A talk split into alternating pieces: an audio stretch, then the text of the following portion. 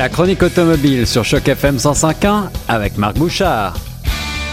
De retour avec Marc Bouchard pour une chronique automobile spéciale route 66 puisque actuellement je rejoins Marc qui se trouve à bord d'un véhicule Nissan et qui traverse cette fameuse route mythique. Alors Marc, bonjour. Bonjour Guillaume. Dis-moi, est-ce que comme dans la chanson, on se sent né pour être sauvage sur la route 66 euh, Écoute, une expérience assez unique. Tu l'as dit, on est à bord d'un Nissan. Dans ce cas-ci, c'est le Nissan Murano, euh, le multi-segment. On est ici euh, avec Nissan, justement.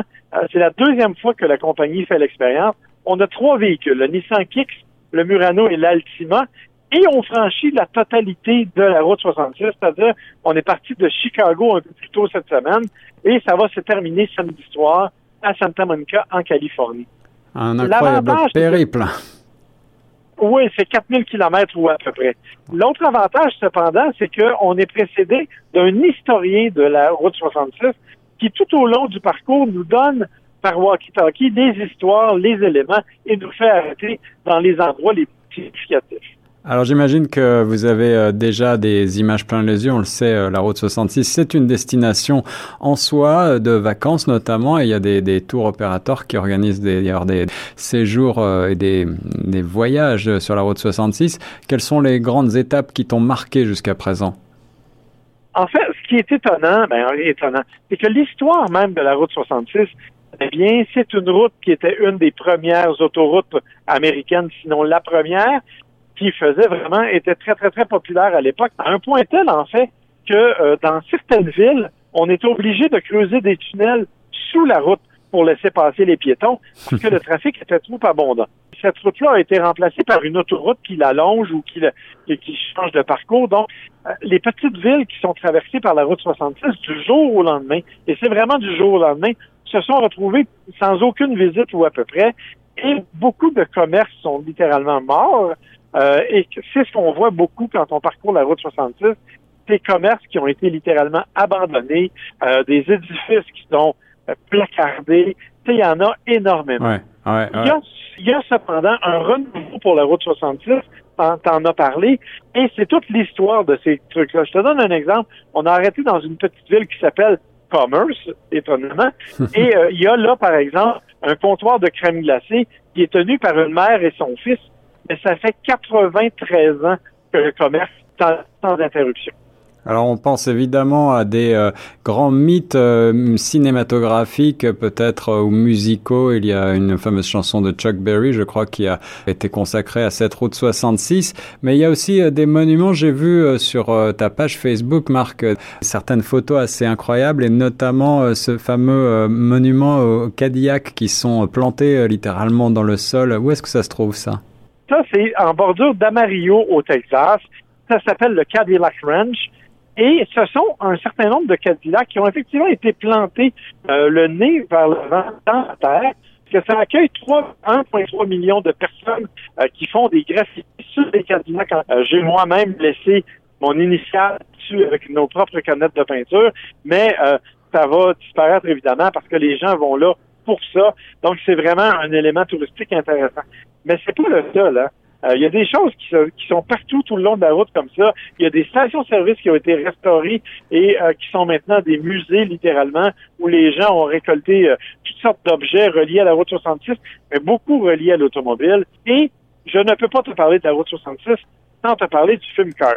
Et eh oui, Cars, bien entendu. Euh, on, tous les amoureux euh, d'automobiles, euh, petits et grands, connaissent la route 66. Mais alors, j'ai vu aussi des belles photos. Il y a des vraies voitures Cars sur la route 66. Ben, en fait, tu vois, cette fameuse photo-là, moi, je croyais que c'était l'homme, le, propriétaire, qui avait juste voulu reproduire ce que Cars avait fait. La réalité, c'est que c'est le contraire. Oh. Cette remorqueuse-là, elle existait déjà et ce sont les gens de Pixar qui se sont rendus au canvas et qui l'ont aperçu et qui ont décidé d'en faire leur personnage du film Cars. La Route 66 inspire véritablement les créateurs. Euh, Marc, tu es donc au volant de trois véhicules euh, Nissan. Euh, est-ce que tu veux nous livrer quelques impressions en même temps que tu nous parles de cette belle Route 66 ah ben oui, évidemment, on a trois véhicules qui sont assez différents. Euh, D'abord, le Murano. Le Murano, c'est un multisegment dont on a déjà parlé ensemble. Eh euh, l'avantage de ce véhicule, ce véhicule-là, bien sûr, c'est le V6 3.5 qui est un peu plus puissant et l'insonorisation de l'habitacle qui vraiment rend la randonnée confortable, qui est pas vilain quand on fait 6 ou 700 km dans une journée. C'est bien d'avoir un peu de tranquillité parfois.